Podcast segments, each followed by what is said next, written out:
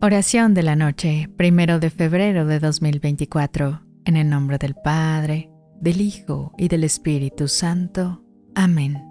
Señor Jesús, en la calma de esta noche, te pedimos que fortalezcas los lazos de amor y unidad de nuestra familia. Ayúdanos a crecer en comprensión mutua, paciencia y armonía. Ilumina nuestros corazones para que sepamos perdonar las faltas, superar los desacuerdos y celebrar juntos nuestras alegrías. Infunde en nuestro hogar un espíritu de paz y colaboración para que en los momentos difíciles prevalezca el apoyo mutuo y el cuidado desinteresado. Concédenos además el regalo de un descanso reparador, sabiendo que en ti encontramos nuestro refugio y fortaleza.